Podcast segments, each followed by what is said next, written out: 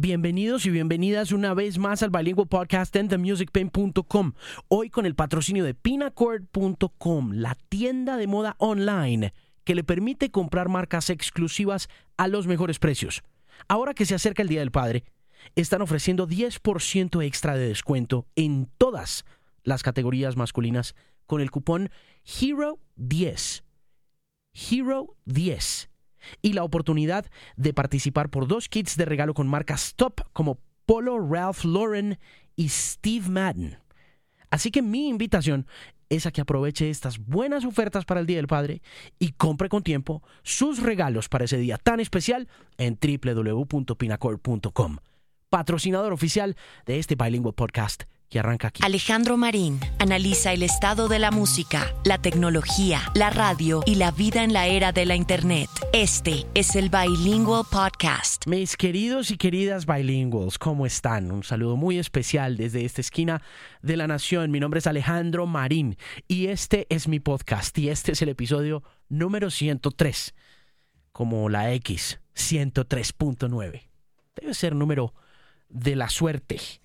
Mi invitado es Richard Blair, productor extraordinario británico, llegó a Colombia en 1993. Originalmente ingeniero para Peter Gabriel en la época en, que empezó a embarcarse en el mundo del world music, un fenómeno que Gabriel construyó y que abanderó al punto de convertirlo en un formato musical que dio muchísimo éxito y que le dio la vuelta al mundo y descubrió cualquier cantidad de talentos de otras partes que no fueran Gran Bretaña y Estados Unidos, globalizando un poco el espíritu de la música y metiéndonos en un camino que yo creo que ya no tiene retorno hacia el sincretismo y la pluralidad.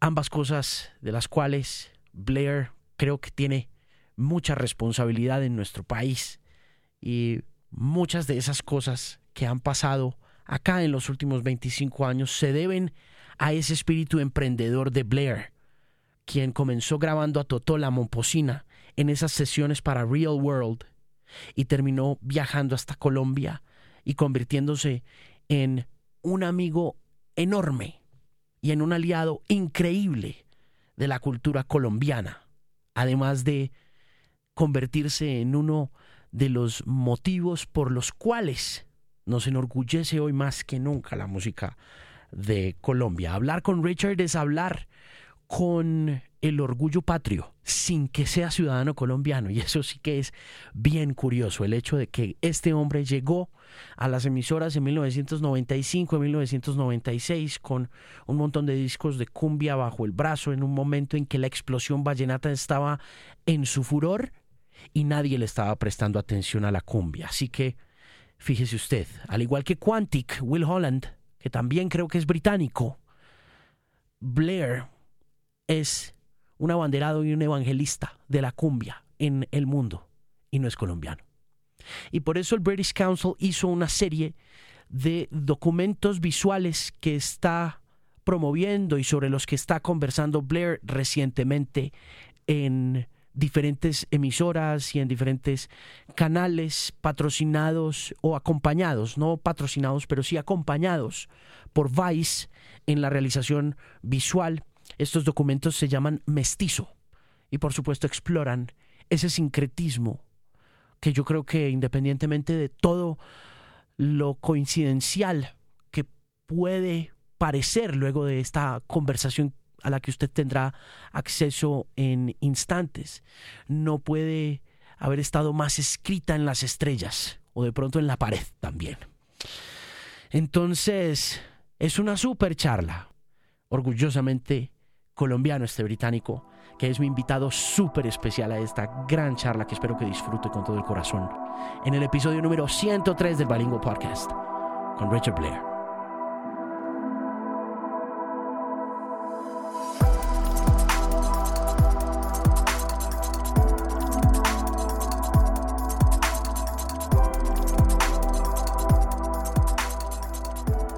¿Cuánto lleva usted acá? Uf, voy para más que la mitad de mi vida, desde el 92, primera vez que vine. Usted y yo nos conocimos en el 98. ¿Sí? Wow. Pero varias veces no hemos visto La primera, primera vez que nos vimos usted y yo fue en abril de 1998 en el estudio de Radioactiva, el estudio contiguo a Radioactiva. Usted, yo no me acuerdo qué estaba promocionando usted. Algo Sidestep será. Pudo haber un- sido, Un, un disco de Totó. era el disco de Totó. Era el disco de Totó porque usted en esa época me contó pues todo el rollo con Peter Gabriel y todo ese rollo. Y yo, wow. Todo así, yo todo nubilado. Y estos discos, uy, que era un- yo creo que todavía eso es como lo mejor de Totó. Estos discos pa cantó. Eh, Candelaria se llamaba el otro. Habían como dos que hicimos en los noventas. Tremendo, tremendo. Sí. Sí. Bueno, ¿y mm, ya es ciudadano? ¿Colombiano? No, no, aunque ya lo estoy pensando, con eso lo de Brexit y tal. O sea, ¿Qué tal que me toca sacar una visa para Francia siendo inglés, pero un- colombiano no lo necesita?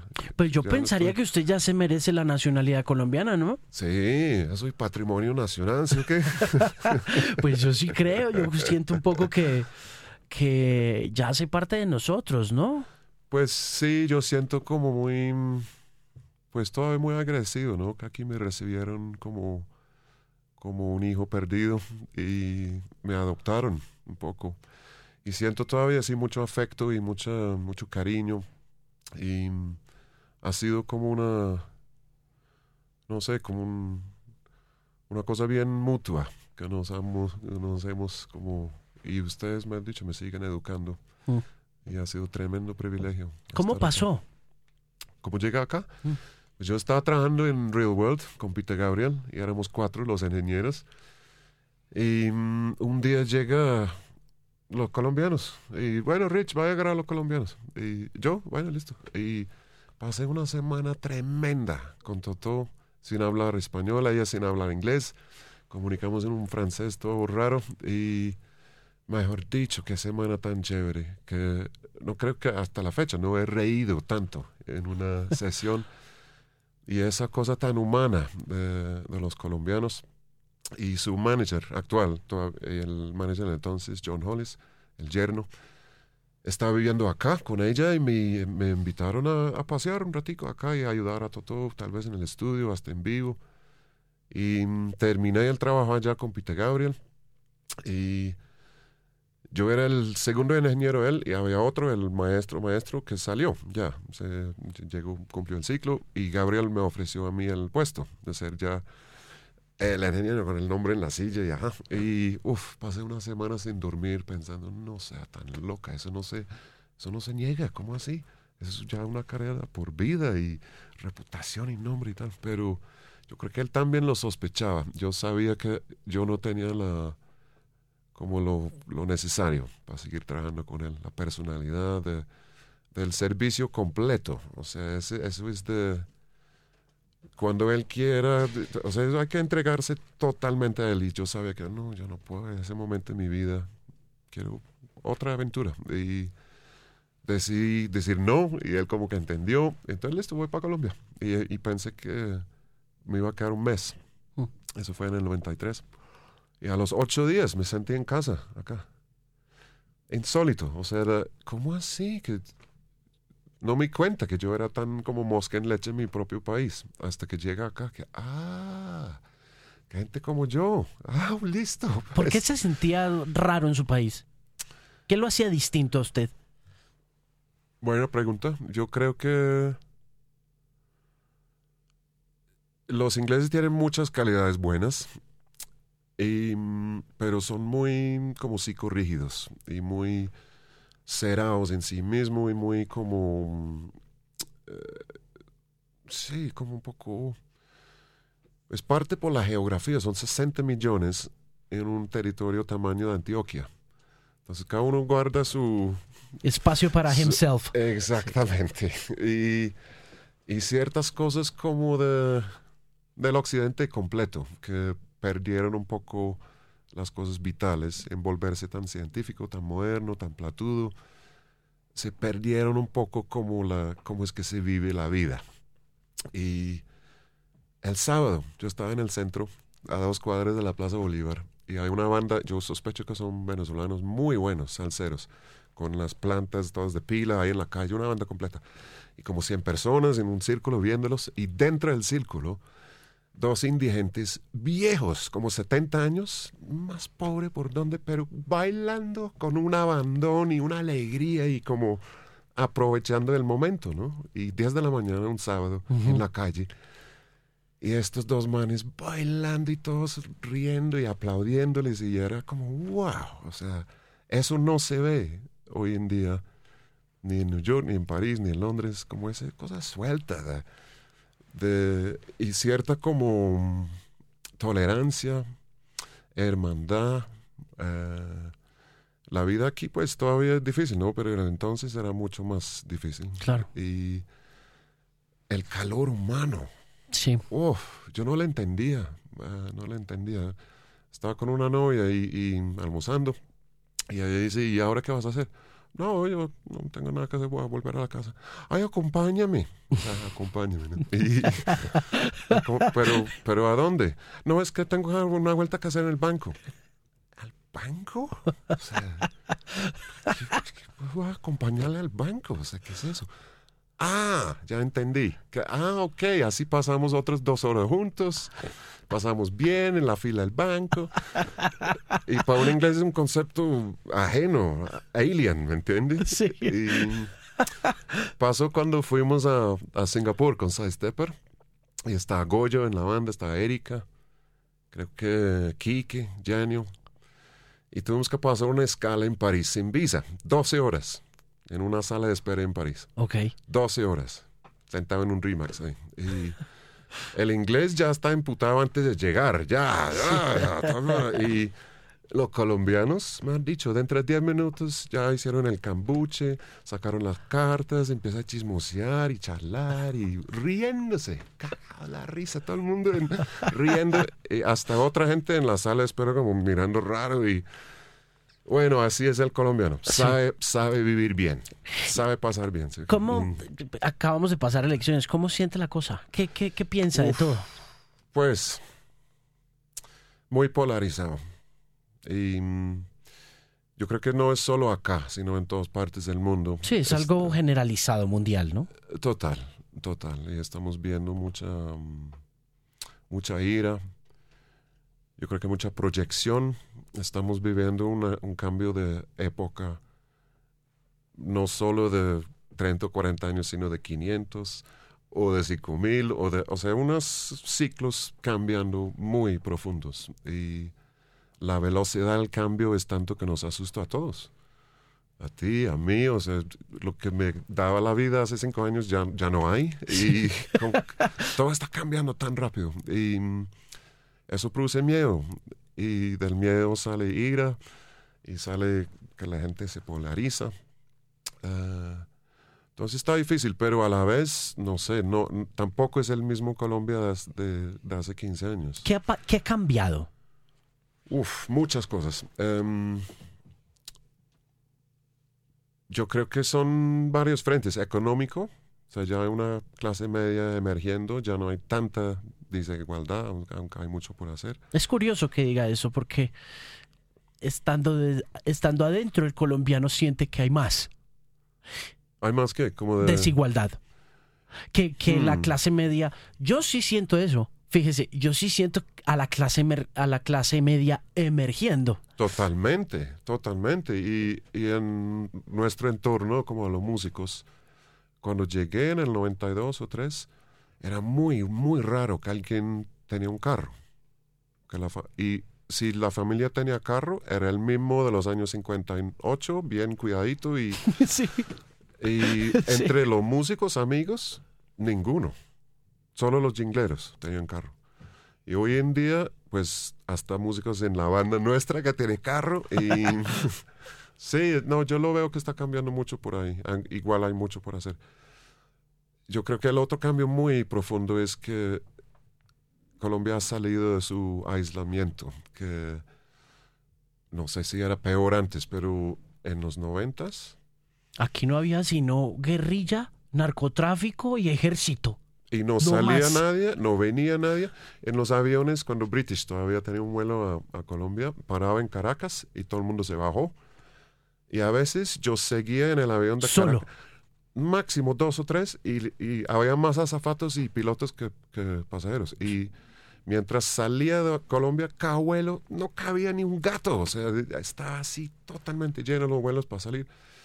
Hoy en día salgo de mi casa en la Candelaria y a veces Suena raro, ¿no? Yo todo gringo, pero siendo gringo, pero mm, salgo de la casa y uno no puede ni caminar por la calle por la cantidad de turistas. Cada cuadra tiene un hostal, está lleno de gente. Me escuché en, en la tienda el de Julio Sánchez Cristo hablando de esto, que en este año subió como 30 o 40%, después de la firma de La Paz subió 70% de la cantidad de gente viniendo.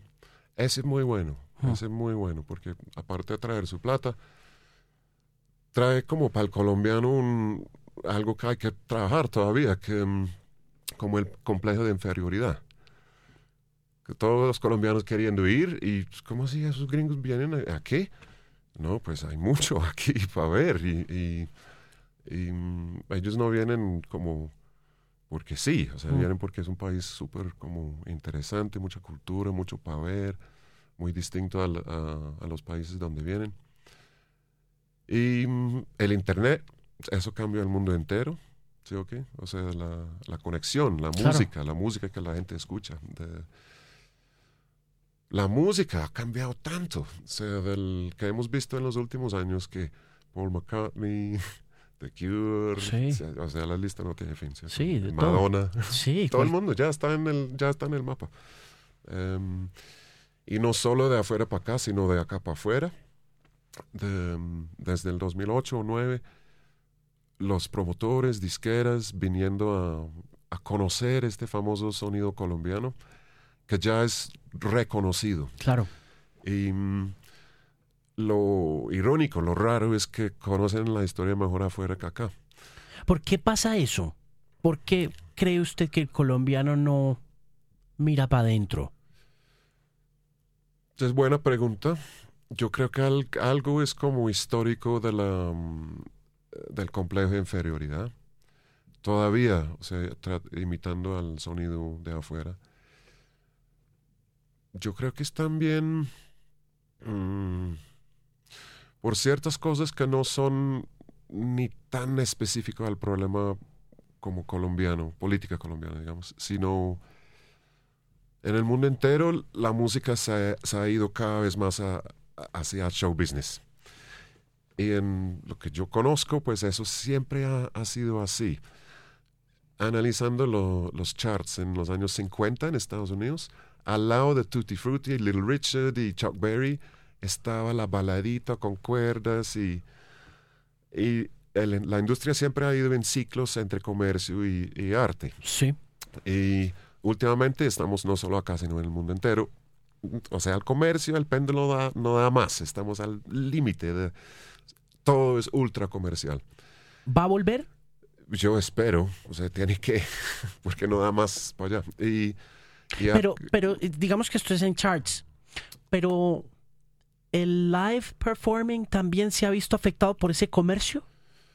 sí, en, en una manera como, no sé, rara. eh, eh, yo sé, no sé si lo entiendo, pero en el mundo entero el toque en vivo se ha vuelto la cosa, lo que el único que todavía produce plata, ¿no? Y la industria, los ingenieros, y en paréntesis, eso también ha cambiado de día a noche. Que hoy día hay crews, equipos locales que pueden montar un stereo picnic y suena bien y, y está bien cableado y ajá. Sí, sí, logística, tecnología, Uf, organización, Management, ingeniería. todo, todo, todo se ha mejorado tanto. Em, pero sí se ha vuelto una cosa específicamente comercial. Y, o sea, podemos hablar de eso todo el día, pero solo el hecho de la tarima enorme, 10.000 personas, eso también cambia la música que suena ahí. Lo que suena bien en un club chiquito ya no suena ahí. Es más, yo diría que eso, ese síndrome económico ha influido, ha afectado y es de las grandes razones por qué está muriendo la salsa y el vallenato la salsa no funciona en una tarima de esa enormidad. Lo que funciona Es es, un- curioso, ¿no? es una batería, una guitarra o un punchis electrónico, pero algo súper sencillo musicalmente hablando. ¿Por qué? Sabiendo que la salsa fue tan poderosa en una tarima de ese tamaño. Pero es- para mí es el punto, es una cosa musical, que la salsa es una música compleja que requiere como un interplay ahí entre lo muy complejo, es difícil tocarlo bien. Em, yo vi a Celia Cruz, abrimos a Celia Cruz en el 2000 en Londres, en un festival salsero enorme, tal, lo mismo. Y yo, wow, la gran Celia y tal, pero y semejante banda, no, no se comunicaba, porque todas las sutilezas se, se pierde. Y, y en cierta manera el desarrollo del- de la banda como de rock, guitarra, dos guitarras, bajo y, y batería y voz, es el perfecto para una tarima grande. Mm. ¿Eso es, es culpa entonces de del recording? No tanto, sino del de todas esas cosas como influencias, tendencias, empieza a, a- a trabajar juntos, que cuando entre los músicos, los promotores, el público, o sea, Led Zeppelin, cuando em- empiezan a ver a el promotor, no, no vamos a tocar un club de 300, si podemos tocar un estadio de 30 mil. Y las mismas bandas empiezan a tocar cosas que funcionan mejor en un estadio de 30 mil.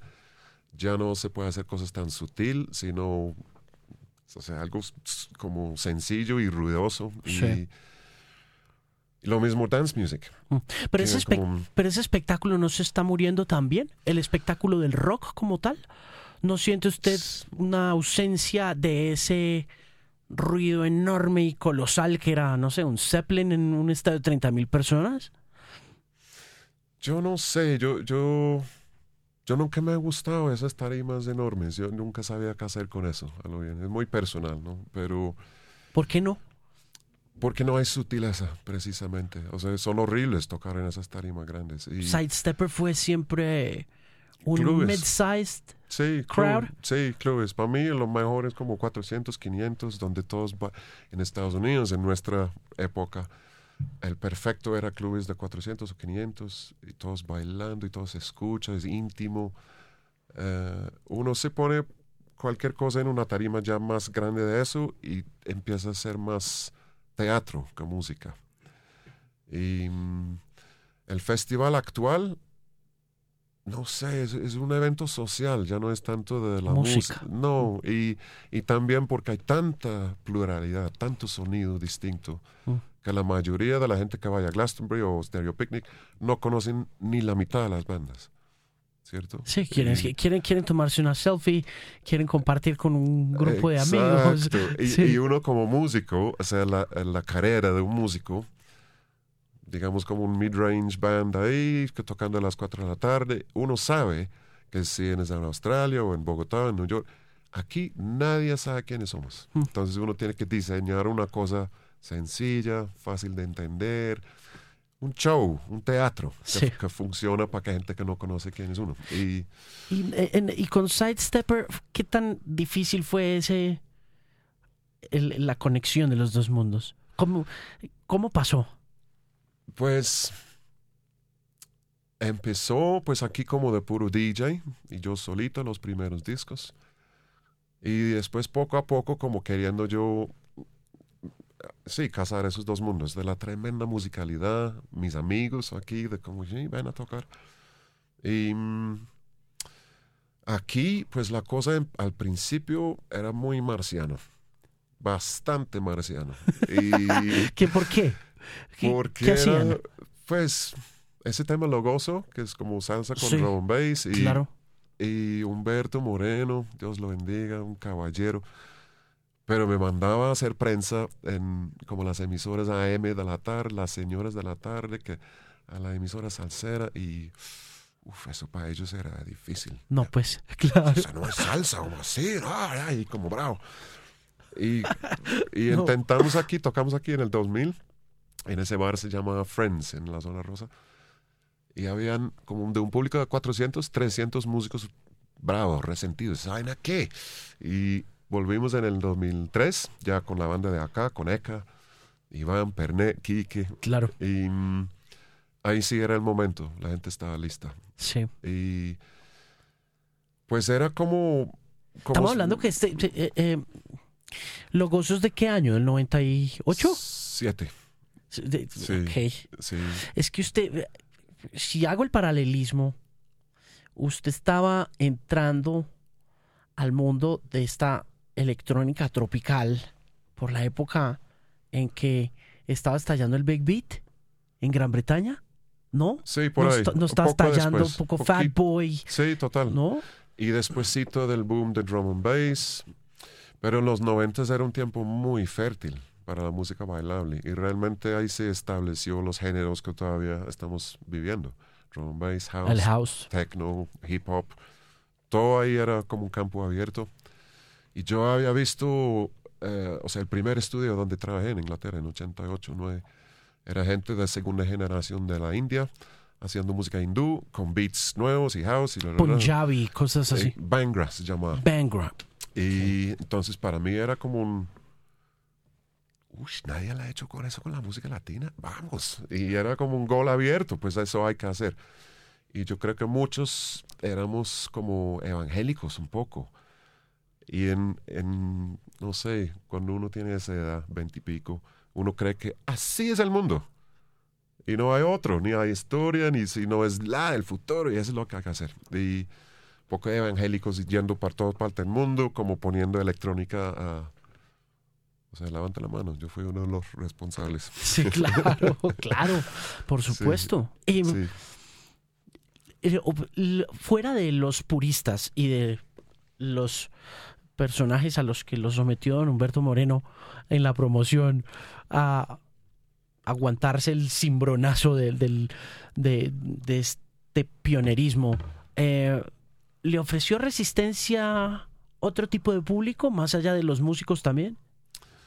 O, o- o en qué momento se dio cuenta que esto iba a tener un flow y que esto estaba funcionando en los parties y todo? Los DJ parties siempre funcionaba, eh, pero también el público habla, le habla a uno, como tú sabes cómo es, que, que le gusta, que no le gusta, y es como un diálogo. Y me di cuenta haciendo DJ en los 90 acá, que lo que necesitaban de mí era electrónica. Y yo quería poner totó y cumbia y folclore y, y bueno, ok, listo. Entonces, como una hora y media de drum and bass. Y después yo los empecé a ver cansar. Ya están cansados de eso. No lo saben, pero... Y ahí fue el momento de poner algo de Petrono o Totó, Etelvina y. Se explotó la... ¡Ese es lo nuestro, por fin! Entonces eso era como, ah, entonces sí le podemos dar un sonido un poco más actual y moderno a esa música. Ya estamos bien. Y se vio empezar a funcionar en el 2003. Sacamos el disco 3AM con Sony y no pasó nada. Porque- Absolutamente nada. Es curioso porque Y- es un disco muy bello.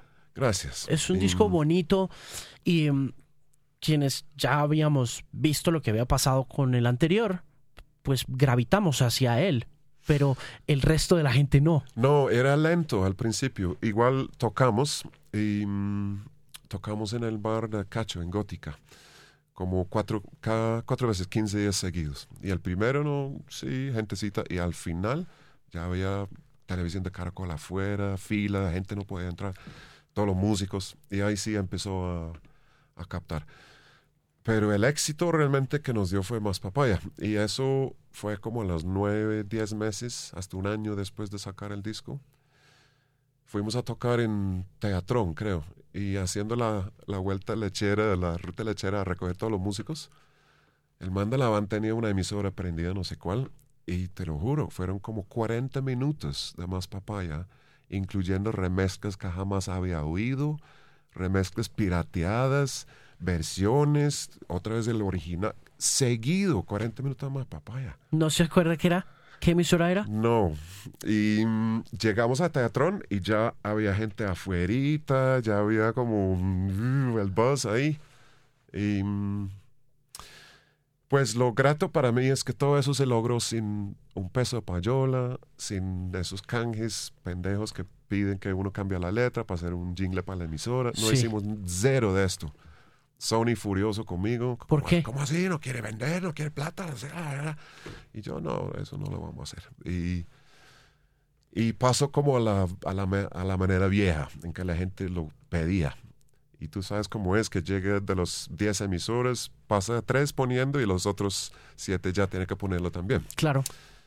Y durante como un año y medio, dos años, estuvimos aquí como bien, bien pegados. Y mm, sobre todo en Estados Unidos, es el detalle que olvidé decir, que mm, emisora en Estados Unidos, KCRW, Sí, LA. ya, y ellos fueron los primeros que pillaron el disco. ¿Quién? En- varios. Nick Harcourt, Jason Bentley. había- Hardcore Bentley. había otro y ocurrió en KCRW que independiente de, de cada uno, ca- cada, uno está, discurrió el disco y lo está poniendo, uy, tú también estás poniendo eso. Y la comunidad latina en Colombia empezó a dar feedback a Colombia y ese fue lo que detonó la cosa. Maravilloso. Sí. Porque no es usual que No, pase. No, Y sobre no. todo, siendo usted de otra parte, produciendo esta superfusión, tiende uno a pensar que eh, llega primero a los estratos más altos,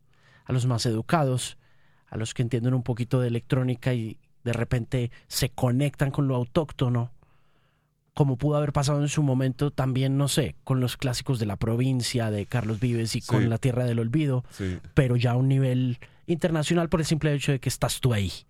Y pues el grueso de la inmigración tiende a ser un poco de, de menor estrato y está oyendo una música muy distinta. Eso es muy cierto. Y yo creo que también el, eh, o sea, el... No se puede hablar de eso sin hablar de Benavides, de Iván. Y mm, él entendió perfectamente lo que estuvimos haciendo. Y a, a dónde dirigía la letra, las melodías. la- él ya había estado viviendo en New York por lo del bloque. Claro. Y ya un man ya muy internacional. Y Estamos hablando que Iván se fue, ¿qué? ¿93, 95? poco después, Oh, como poco- ok. seis, siete por ahí con el bloque. Estaba me- ya viviendo en New York y, Me acuerdo. Y yo iba de Londres a New York a componer con él. O sea, esa de papaya lo hicimos allá en, en New York. Y él entendió muy bien a, a dónde estuvimos dirigiendo la cosa. Y, y genio. O sea, ese, es- ese, ese fue como el toque final, ya de dar el, el canto, porque aunque no nos gustan los músicos, la gente no escucha música, escucha el canto, la voz, la letra. Eso es lo que entra a la gran mayoría de la gente. Y no entiende el sonido ni distingue, pero uy, eso suena como moderno y es nuestro. Y eso suena como Colombia. Sí. Y entonces, sí. em, Pero la gente oye, entonces lo que vos decís es que la gente oye lo que lo que cantan o Sí. Sí, y hay un, no sé, 10, 15%. Que, hasta- que son melómenos como tú, Sí. que entiende que, ah, está metiendo dancehall con bass, no sé qué y tal, y Sí, claro. sampleo del acordeón y tal, pero no, o sea, de- la mayoría de la gente no, no va hasta allá. Y eso siempre, y eso pasa en toda parte, ¿no? Uf, desde siempre. Como que eso universaliza el esfuerzo del músico. Total, y vuelve a lo mismo como de, en fin, que podemos hacernos reír, a Peter Gabriel y Phil Collins. Bueno, y hasta un man tan grande como Peter Gabriel, una eminencia, ¿no? Y uno se vuelve muy, muy cerca de esa gente que pasa tantos horas juntos trabajando. Y un día llega con una cara así, "Ah", y Peter, ¿qué le pasa? Es Phil Collins número uno. Y porque canta como una versión menos chévere, pero hasta suena como Peter Gabriel, con un tema que parece Peter Gabriel, pero menos bien hecho, y más barato, y más como popular, y vendió triple lo que vende Peter Gabriel. Y ah, es como... pero así es, siempre ha sido así. Qué complique, ¿no? Sí. Debe ser para un genio como esos. Pero también superarlo, ¿no? Como que, Yo creo que a does it todo... really matter, man? Ah, no sé. It does matter. Y yo veía en Railroad esa banda King Crimson. Y yo escuchaba, no, no podía sino oírlo, estaban ahí en full pelea. El batero Bill Bruford y el, ¿cómo se llama el cantante? El- no me acuerdo. Ay, ¿Cuál, cuál Pero era? Sí. severa pelea los dos, tratando de ser muy caballero y grandes ya. Pero dice, no, el um, no me acuerdo, no era Fripp, sino el otro. Y peleando porque Bruford iba a cantar en un tema en el disco. Y a él le gustaba la voz más arriba y el otro estaba con la voz más abajo porque estaba envidioso que Bruford estaba cantando. Y usted baterista, ¿cómo así que cantar? Como si fueran dos pelados en el garaje a los 17. o sea, Adrian, Adrian Belew. Yes, yes, Yes. Entre esos dos. Y igualito a, a un, un grupo de pelados en el garaje peleando. O sea, es ego, ¿no? Y, y todos los, todos, pues todos los tenemos, ¿no? Y fue, y fue difícil conectar con el colombiano y con su ética y su método de trabajar desde lo artístico.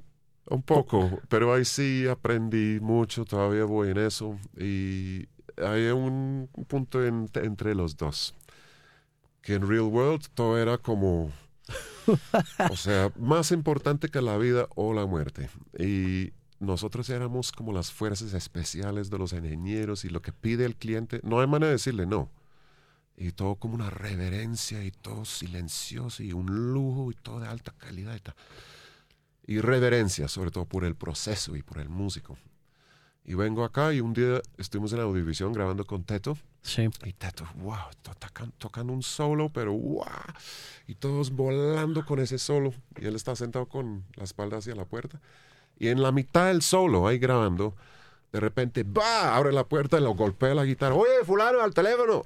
Y ahí ya ese momento ya se fue. Y yo estaba, pero es- eh, escandalizado. Y ese momento no se repite, eso era magia. ¿Cómo así? ¿Cómo les ocurre interrumpir así? Y, hoy en día me cuenta, ah, pues ni el uno ni el otro.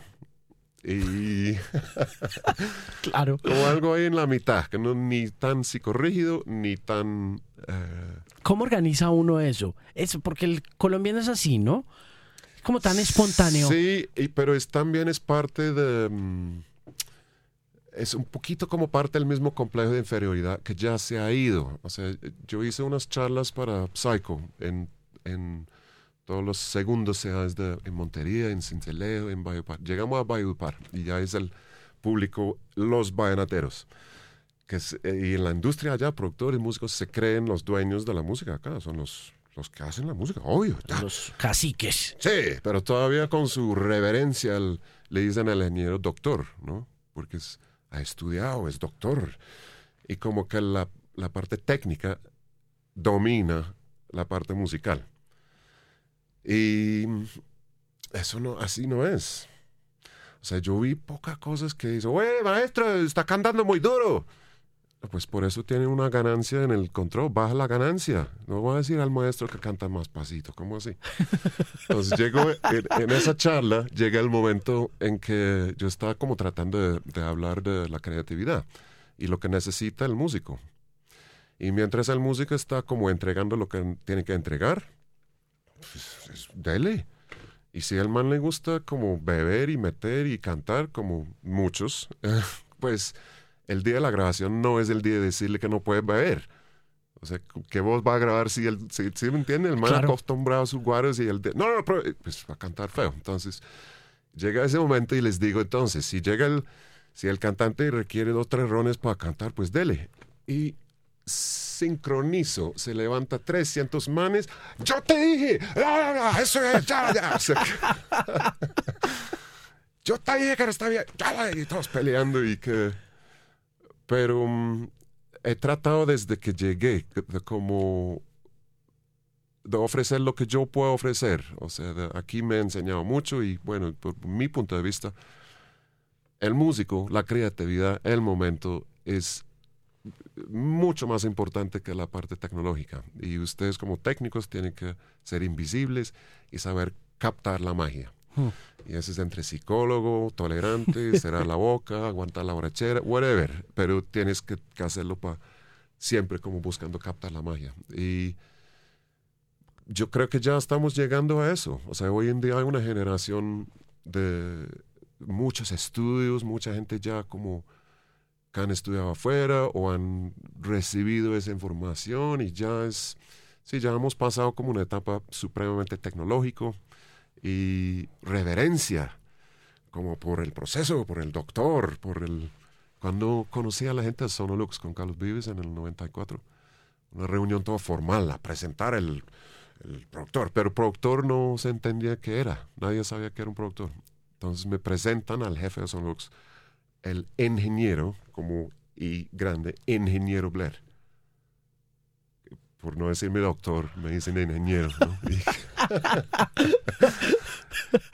y, y, bueno, pues sí, son procesos, ¿no? Igual uh, con algo se pierde ahí también, se pierde cierta como inocencia, cierta pu pureza.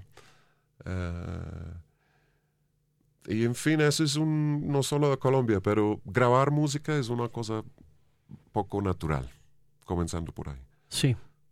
Es como haciendo una película y decir, listo, pon la cámara y filma lo que pasa y ya una película. Sí, no, no, no funciona. No, no. no, no funciona. y la música es lo mismo, ¿no? Uh, y digamos que los británicos siempre han sido eh, muy buenos en grabación. Hmm.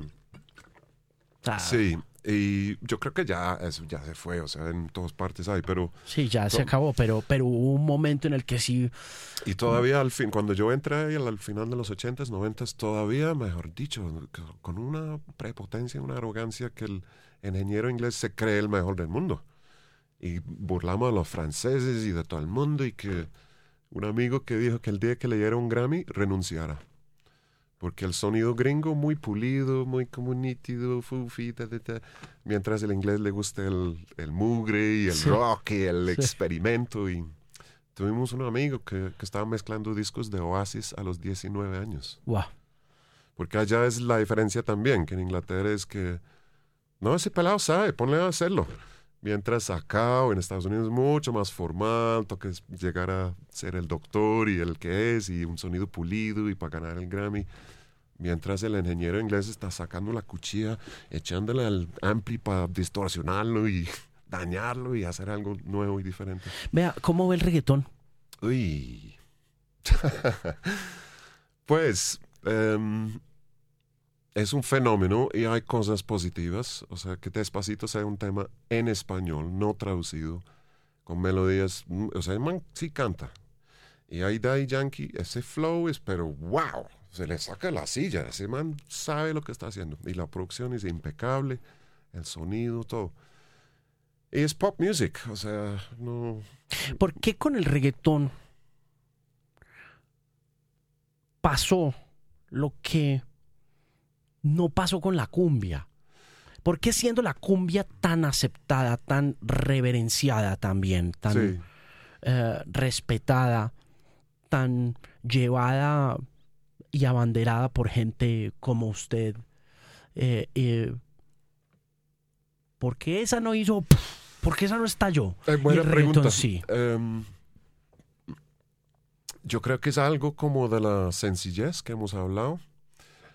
Que, em, y no es la primera vez que, que mucho músico ha, ha- ha sentido lo que yo siento y otros. Pasó en los noventas, cuando estuvimos en Real World y la gente bangra y mucha gente como explorando electrónica que no sea lo obvio mientras vimos dominando en todas partes lo obvio. Y yo tenía amigos DJs, un man que muy bueno, Patrick Forge, que era un brasilero, sobre todo world music, fantastic DJ. Y él quejándose de, pues dijo, no, yo, yo he tomado una decisión, eh, que yo no voy a poner house music. Y básicamente la parte comercial de su carrera se acabó. Mientras sus sus contemporáneos, a- uy, era una, una locura. Gente cobrando 25 o 30 mil libras en los 90 para una hora y el 31 de diciembre contratan un helicóptero para tocar cinco festivales en una noche.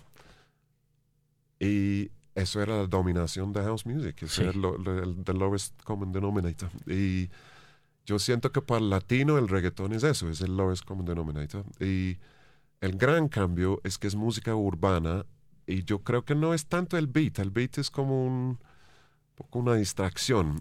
Lo que sí ha cambiado es la voz, porque en América Latina siempre han venerado la voz, el cantante. ¿Sí o qué? Sí, total. Gardel, Celia, o sea, hay una lista, pero wow, de, De lo- intérpretes. los cantantes. Sí. Semejante voz y todo, wow. Y, Total. y llega el rapero y al principio esa vaina ni es cantar, esa vaina porque está hablando así encima de la música. Y lo que cambió al reggaetón fue que ellos ya habían oído su hip hop y su dancehall jamaiquino y qué tal hacer una versión nuestra. Y aunque el beat realmente no es latino, es jamaiquino. O sea, yo te puedo mostrar discos que ahí está el beat reggaetón mejor hecho. Pero mm, hace 30 años en Jamaica, en 88, 9, hasta antes. Y yo creo que es muy fácil hacerlo. Es muy fácil también que, y, que se ha conectado con el momento en que la tecnología volvió más barata. Importar hasta un fusible de Estados Unidos en el 90, no sé qué, ya costaba una hoja de la cara. Y las máquinas más baratas, el internet, ya puede bajar sonidos, programas, no sé qué, y cualquier pelado ya lo puede hacer en su, en su cuarto. ¿no? Sí. Y, Ese rise del bedroom producer, ¿cómo lo asimila usted? pues ¿Qué- yo soy uno de esos. ¿En serio? Pues claro, o sea, yo, yo salí de Real World y eso era realmente la, como el último grito de los estudios grandes al final de los 80s, 90s y mm, grabando en cinta y, o sea, en Real World yo vi, a- o sea, la lista también no tiene fin, como New Order, tres meses en Real World, haciendo un disco con Stephen Haig y Sí. Ellos no hacían mucho que digamos, pero Stephen Haig hacía el disco y ellos como se drogaban todo el día O sea, los New, pasando una chimba a, a dos mil dólares el día O sea, los durante New tres meses. los New Order entraban y que grababan instrumentos y Haig montaba todo. Básicamente, sí. Y. O sea, era normal, tres meses, hacer un disco de ese tamaño en World. Y después no, no pues no, la economía no, no daba y la tecnología avanzaba. Y es bueno, como todo en la vida, ni es ni, ni bueno ni malo, es lo que hubo, lo que hay. Y lo que sí es chévere es, es full democrático. O sea, ya le da chance a cualquiera hacer músico. Hoy yo puedo hacer un disco en mi casa, que es técnicamente, no es exactamente lo mismo, pero de ir a audiovisión. Y eso pues abrió mucha creatividad, unos genios. Y hay una cosa en, en los discos, como desde el principio, desde los años 20, 30, que hay ciertos sellos, productores, que tiene como autoría, en que ese suena como un disco de Phil Spector, o ese suena como un disco de Daniel Lanois, o de... Y ahora eso, esa posibilidad llega a las manos de tú o yo, o sea, no tenemos que ir a estudio, conseguir 100 mil dólares, sino... Y los de Sidestepper, y es porque, porque suena como yo quería que sonara, ¿no? Sí, y suena claro. como a mí. Y, o los discos de Pernet, suena a Pernet. Y eso es tremendo. Y difícil mientras, ¿no? Para, para los estudios que iban, los productores que ya no trabajan, que... Ese man Phil Vinyl, que vino en... Sí, que hizo el disco de Estados Alterados. Hay 69 nombres y... Claro, Ese man era- es, es una eminencia. es un, es o un sea, tipo Placebo, increíble. Radiohead, o sea, wow, grandes ligas. Y él me contó que no, él estaba en Londres ahora haciendo fila para hacer maquetas gratis, a ver si saliera algo. Increíble. Y él dijo, y yo le dije, "¿Y ¿por qué estás acá? Y me dijo, eso. Y dijo, pues yo no tengo que trabajar, ya tiene su casa y sus regalías y tal, pero aburrido. Entonces, revisando mails, sentía, ya, quiero trabajar. Y revisando los mails, contestó a 69 nombres como a los nueve meses. Y di, uy, hay algo interesante ahí, déjame trabajar, voy para allá. Y es como, no sé, em, está cambiando. ¿Usted se volvió a ver con Phil? No, Estu- estuvo aquí hace... con Pernet y... y Un ¿qué mes. más? Sí, ah, no, no lo he visto. Yo lo, no lo conocí bien, o sea, yo fui a su estudio cuando estaba Tercios allá. Sí, Muy querido hermano. sí, Es, un- es maravilloso. sí. Sí. Ese, es, em, ¿En qué momento Sidestepper se toma un tiempo? ¿Se paran? ¿Se detienen? ¿O ustedes siguieron y siguieron y siguieron y... Pues siempre ha habido como un pause entre disco y disco. Y el pause está volviendo cada vez lar- más largo. Porque cada vez cada disco es una propuesta nueva, es un sonido nuevo, es el resultado de una investiga- investigación nueva y eso se demora. Y yo soy como perfeccionista y, y, y por ahora sí hay mucho, o sea, muchas ideas y hasta cosas empezadas, eh, pero por ahora estoy concentrado más bien en, en producir a otra gente. Yo ¿Qué, estoy qué está haciendo? volviendo a eso. Eh, muchas cosas. Hicimos un proyecto súper bonito que para Pro Export y es un documental que hicieron eh, sobre los aves, los pájaros en Colombia, para atraer la gente de los birds, como dicen, Sí. eh, para promover una imagen de Colombia que no sea solo como el turnar. Usted hizo la música de la emboscada, de la, ¿cómo se llama? De The Colombian Ambush. ¿Sí así se llama? No, Lo de ProExport, los... Están haciendo varios, tienen varios frentes. Iván Benavides está haciendo uno con música de las regiones.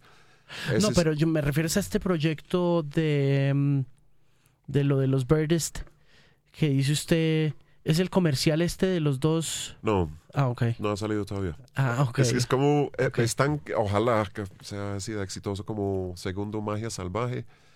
Y es bonita la historia, muy bien hecho. Tiene un camarógrafo de, de National Geographic que vino a de hacerlo. Varios expertos, incluyendo un colombiano que es un ornitólogo, se dice. Mm. como destacado en el mundo entero y tiene como 35 años, man súper querido. Y contrataron a, a mí, a Teto, a Geto Cumbe, Sistema Solar, Frente, Mario está ahí también. Y como el underground colombiano, y convencieron a ProExport que eso es lo que necesitaba. Entonces acabamos de hacer un, eh, ni siquiera es un tema, es una pieza de música. A mí me encantó, además la oportunidad de hacer algo ahora sí bien pepo. Y, y es hecho a punta de flautas y percu y voces, no tiene... eh, Voces.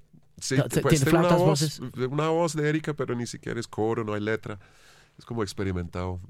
Me encantó hacer Sí. esa oportunidad. Trabajando con un español, cantautor español muy, muy talentoso que se llama Nestior. Y esa mezcla lo termino estos días. Em, cositas, acaba de salir una remezcla de 33. Eh, Muy chévere.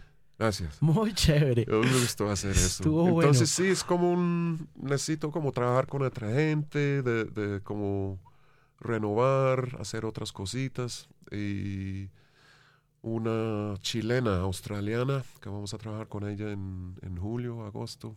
eh, lo mismo, está casi como que la historia, el nombre está más conocido en España, en Australia que, que acá. Sí. claro, eso suele pasar. Sí, Mire, pero eh, por eso que estamos. y con lo de Mestizo que hizo el Consejo Británico, me pareció muy, pues, muy, yo estoy, me siento muy como honrado y muy, muy bonito. ¿qué, Sí. es, ¿qué es mestizo? Pues es un proyecto que ellos hicieron para, mm, siendo el Consejo Británico, como de hablar de dos ingleses que llegaron acá, pues yo primero y después Quantic, fascinados por la música de acá y precisamente por la música que no sea tan comercial. ¿no? Ah, y yo creo que para los dos fue, es eh, semejante privilegio de llegar a un sitio tan profundamente rico en música. O sea, aquí es un, es un heavyweight, es un, como un peso pesado como Nigeria o Brasil o Jamaica o Cuba. Colombia es una de esas y más. O sea, de todo lo que no hemos visto, ni siquiera, toda la música chocuana, de todo lo que todavía falta por salir. Y sobre todo que aquí no hubo ruptura entre lo arcaico, lo tradicional y lo moderno. Y en Inglaterra y en Francia eso ya se perdió. Sí, eso Hace- desapareció. hace como 100 años, ¿sí me entiendes? Eso ya, ya no está. Em, ni en Estados Unidos. O sea, hoy en día no, no se encuentra un blusero auténtico, real. No, o sea, ya son con contrato y manager y cuenta Instagram y no sé qué. Y llegando acá a trabajar con Batata, imagínate. Ese nombre, Batata, no es su nombre, es como Taita o abuelo o, o maestro. Y él es en una línea que se puede ir directo a- Trace back to to the roots. The Yeah. Roots, preciso. Y eso combinado con el, la parte triste, que es que Totó y Etelvina, Petrona, varios otros, mantenían la cumbia viva, pero completamente olvidado, desapreciado. Cuando empezó el boom bayonetero en los años 70 y la cumbia quedó atrás, fuera. Y cuando llegó a Real World, yo no sabía esa parte de la historia, pero cuando ella llegó a Real World en el año 90, tenía 50 y pico años y estaba en su último chance. Push. Yeah, básicamente. Es like last throw of the dice. Y menos mal. Y en fin, esa lucha. Es un poco serendipitous todo. Completamente, que no hay coincidencias, en fin, y aquí cada uno está jugando y, y, haciendo su papel, ¿no? Y, y su papel un poco fue reavivar eso e internacionalizarlo, ¿no? Totalmente, y desde el principio, al principio no entendía mucho, pero cuando entendí ya como con, con todo gusto, jugando la carta gringa, o sea, el papel gringo, que cuando salió el disco La Candela Viva, que hicimos allá en Real World, aquí todo estaba, pero totalmente, o sea, más fuera de moda no era posible. Y hicimos la, con don Humberto la ronda de prensa y los periodistas, hasta músicos. Oye, pero ¿por qué está haciendo, por qué está trabajando tú un gringo con, con esa vaina tan hopa? Y, qué música tan fea. Y, y cuando empezaban a ver el gringo con el disco bajo el brazo y orgulloso y hablando maravillas de esa música y uy, eso ahora es nuestra. Y es nuestra Toto. Ahora sí que lo ven el gringo diciendo que sí, aprobado. increíble. Ridículo, pero bueno, necesario. Y ellos sabían muy bien, todavía, saben muy bien por qué hacían música. Porque no les pagaba, los ignoraba, los, hacían el ridículo. Y todos lo sabían muy bien porque están haciendo música, ¿me entiendes? Por amor a la música. Y eso ni en Inglaterra, ni en Estados Unidos, ni en Francia. O sea, estamos muy confundidos. Y eso es algo tan, wow, tan precioso, es una joya que, que lo hay en África todavía, lo, es, lo, está en, América Latina, en Asia.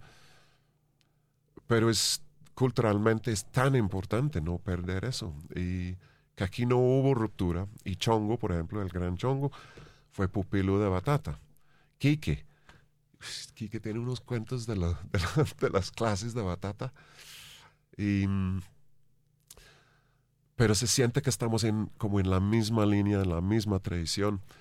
Y todavía pues hay muchas músicas acá que, que están en, esa misma tradición, como Edson Malandia, como Teto, con mucho indio, con lo que hace Curupira, Frente Cumbiero, que hay muchos, muchos, muchos, que casi toman esa, que nos ignoran listo, semejante oportunidad, ahora sí lo puedo hacer lo que me da la gana. Mm. Si me va a ignorar, hagamos algo realmente... Pero, y, en esta época de, de músicas sencillas y cada vez más simples e individualistas, ¿no es cada vez más difícil exportar esa tradición por el tamaño del espectáculo? Totalmente. Es más, em, el concepto de world music, que lo inventó Peter Gabriel, él buscaba ese término buscando un dicho, una frase que era lo más inclusivo que se puede decir.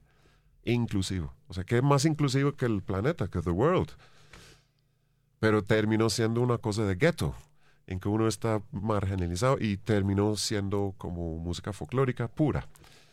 Y en los noventas, cuando había más plata, económicamente en el mundo estaba mejorcito, había plata. O sea, había presupuestos. Yo hice muchos discos de world music con un presupuesto de 30 mil dólares.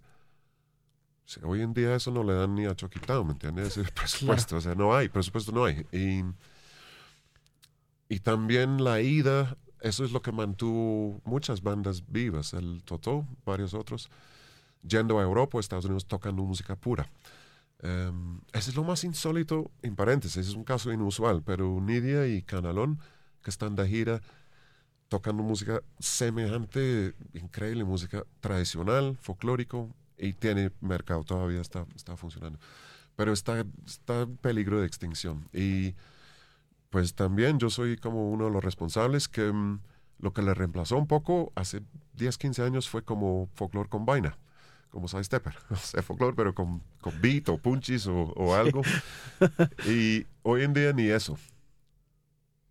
Ahora solo queremos el vaina, o sea, la vaina, sin, Sí. sin el folclore. Se, se ha consolidado. sí, It's consolidation at its best. Capitalism at its best. sí, y a la vez, el otro, de capitalismo, ves como mm, eh, hay una, lo más, para mí, lo más que me da más optimismo es que hay una escena en América Latina en que las bandas latinas ya están girando Aquí adentro. Ya. Y Sidestepper en los últimos seis meses hemos ido a Ecuador y a México, mejor pago que Estados Unidos. Fabuloso. Imagínate. o Eso sea, es ya- Eso es un refresquito. sí, ok, Eso le hace- eso es porque tremendo. porque Y- depender de Europa y de Estados Unidos isn't really that cool now. No, y además no, no es viable. O sea, son seis meses de estrés, de visas, de plata, no hay plata nunca. Económicamente nunca iba a funcionar porque el que maneja la van en París, el que te recoge el, recoge el aeropuerto, gana más de todos los músicos juntos. Así Porque es. lo que vale un chofer en París, vale Claro. 100 euros al día. Pero va, y- y, y en Colombia va a funcionar ese mercado interno o no? ¿En qué momento vamos a poder? Bueno, ya ha pasado, por lo menos ya uno oye hablar de gente que habla del Sí, petróleo. del- Sí, y pues yo creo que, quién sabe, se, se va a demorar. Y todavía hay full trabajo de hacer como mm, cultural y, de, y no, es solo Colombia, hasta o sea, Inglaterra y Francia también estamos en, en la sombra del gran imperio de Estados Unidos y Netflix y Beyoncé y la, la, la, la. Y hay una cosa histórica que como no vino nadie, ahora que están viniendo, sea, hasta Tercios, Carlos Vives, los estrellas más grandes del país, olvidados, porque vino Coldplay. O. Entonces, Claro. poco de esto toca como pasarlo, em, toca mejorar, toca hacer mejor música.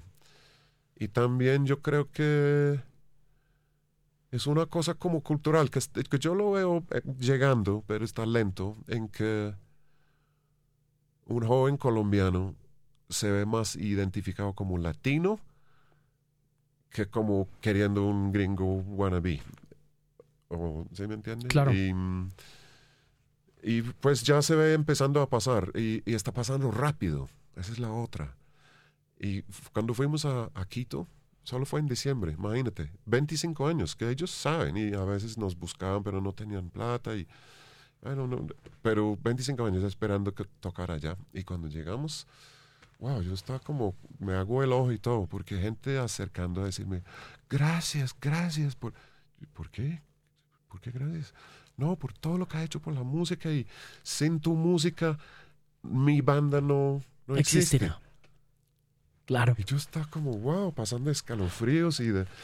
Pero y que yo- ellos, ellos como hay una escena emergiendo en Quito ahora que es súper hipster y íntimo y chiquito, y, pero está pasando. Y gente entrando a trabajar en el gobierno, donde saca la plata y las becas y contratando a fulano y el otro. Y, o sea, yo creo que también, o sea, yo lo veo hace 25 años, pero yo creo que cada vez más gente están viendo, dándose cuenta que la vitalidad, la, la capacidad de innovar, de realmente hacer cosas energéticas nuevas, vitales, es acá en el sur. La o sea, los gringos ya se lo perdieron. ya, it's over. ¿Cierto? It's done. I mean, I like Beyonce is great, but it's not. O sea, it's not, it's not, it's not Stevie Wonder. No, Okay. no, it's no, not no. Marvin Gaye. Y That is gone. it's gone forever. Y ellos también como que lo saben. Y por eso que vienen acá a cobrar. Claro. ¿Se me entiende? Sí, Que claro, obvio. Coldplay, Take you- the money and run, baby. YouTube, The Cure, está cobrando acá ya lo, lo que no pueden cobrar allá. Por supuesto. Pues ¿cuánto Sí. se demoró YouTube en venir a Colombia? 25, 30 years too. Total. Y vienen porque ya no les pagan eso en los ¿Y grandotes. por qué viene Iron Maiden tantas veces? Porque aquí cobran lo que yo- ya Lo- no los pagan en Inglaterra. Obvio. Sí, sí. Innovation takes time, ¿no? Mucho, mucho. Y hay capas de innovación. O sea, para acá, en este, mm, como en 2003, 2004, ahí en el público de Sidestepper, está Tostado, Simón Bomba, como todo lo, todo con Todo el el ojo así, como sí. tomando notas. y como yo, en mis años antes, viendo a, a cuál banda o Massive Attack. Para mí era Massive Attack. Yo quería hacer Massive Attack y wow, qué cosa. Y es un sentido de posibilidad que le da a uno. ¿Usted sabía que estaba innovando cuando lo estaba haciendo? ¿O era solo un proceso musical al que usted le creía ciegamente y Sí, pues was sabía it like que- a leap of faith or did you know that you were No, yo no creo que nadie sabe. nadie sabe que está innovando, ¿cierto? Uno no Pues uno sabe que, es- pues para mí eso suena como nuevo, chévere, pero uno nunca tiene ni idea de que si años después va, va a tener como influencia, digamos. Claro, Eh, porque es que es- estamos hablando de 25 años Sí, sí. que suenan it's a quarter of a century. Total, pero ese proceso, ese proceso no para y como dices, se demora mucho tiempo, pero para los jóvenes de hoy que están viendo a Chucky Town y Bomba Estéreo y Sistema y tal, pues yo estoy convencido que hay algún joven chocoano de 14 o 15 que, uy, Town, pero yo voy a hacer esto, pero en mi manera y... O sea, sí, hay que esperar como unas generaciones más a ver qué, qué sale. Sí. Unos 25 años más. Sí, sí, todavía estamos acá, ojalá. Sí. Oiga, it's great having you here. Muchas gracias. No, gracias a ti, Alejandro. Un honor tenerlo acá. Gracias, hermano. Muchas gracias.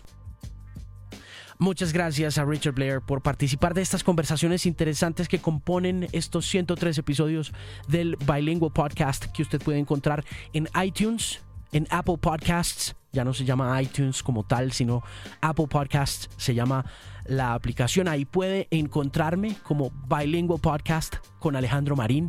Y si tiene tiempo, pues califique este podcast, déjeme un comentario, hágame saber qué le gustaría oír o qué le parece este programa de audio. También estoy en Spotify como Bilingual Podcast con Alejandro Marín y en otras plataformas también como TuneIn, por si usa TuneIn, me puede buscar como Bilingual Podcast. También me puede encontrar en Stitcher, que es otra aplicación de esas agregadoras de podcasting. Ahí me encuentra también como Bilingual Podcast con Alejandro Marín. Y en Spotify, además de tener mis podcasts, tengo una serie de listas de reproducción de las cuales quiero hablar de una puntual, que es la lista de reproducción llamada Santo Relax, que es una playlist que curo con mi hermana Laura y que hemos curado especialmente este mes con motivo del Mental Health Awareness Month, el mes de la conciencia sobre la salud mental, que es uno de esos temas que nos preocupan hoy en día algunos de nosotros porque los vivimos con nuestros familiares y sabemos que una depresión, que una bipolaridad, que una paranoia, que una esquizofrenia, que eh, un montón de cosas que nos están pasando a causa de nuestros estilos de vida, de nuestras redes sociales, de muchas cosas que nos pasan en la cabeza son los males modernos y que son igual de preocupantes a cualquier otra enfermedad que pueda sentirse físicamente, pero que no se percibe de la misma manera por la sociedad como lo haría una enfermedad peligrosa una, una enfermedad físicamente visible y tangible. Entonces, para todos aquellos que sufren algún problema, que se sienten tristes, a los que les cuesta levantarse por la mañana de la cama, los que no han podido entender que lo que tienen es en realidad clínico y serio y preocupante, está esta lista con motivo del Mental Health Awareness Month. Se llama Santo Relax y está ahí disponible en Spotify para que la descargue, la escuche y ojalá le sane las heridas causadas por este mal de los tiempos modernos que es la tristeza. Muchas gracias de nuevo por escuchar, por llegar hasta este punto del Bilingual Podcast, patrocinado por Pinacord.com, la tienda de moda online que le permite comprar marcas exclusivas a los mejores precios. Y ahora que se acerca el Día del Padre, están ofreciendo un 10% extra de descuento en todas las categorías masculinas con el cupón HERO10 y la oportunidad de participar por dos kits de regalo con marcas top como Polo Ralph Lauren y Steve Madden. Así que la invitación para cerrar el Es que aproveche estas buenas ofertas y compre con tiempo sus regalos para el Día del Padre a través de www.pinacord.com Recuerde que para contactarse conmigo lo único que tiene que hacer es escribirme a través de la app que puede descargar en el Google Play Store o en la App Store también. Se descarga como Pimp by Alejandro Marín, es completamente gratis, puede bajar los podcasts para que no le consuman datos y de esa manera no se quede sin plan de datos por escuchar un podcast y también ahí podrá encontrar mi dirección de correo electrónico y comunicarse inmediatamente conmigo a través de alejandromarin.com. Y en general, en términos generales, noticias, comentarios, opiniones, eh, más podcasts y mucho más, puede visitar themusicpain.com. Una voz confiable en la música.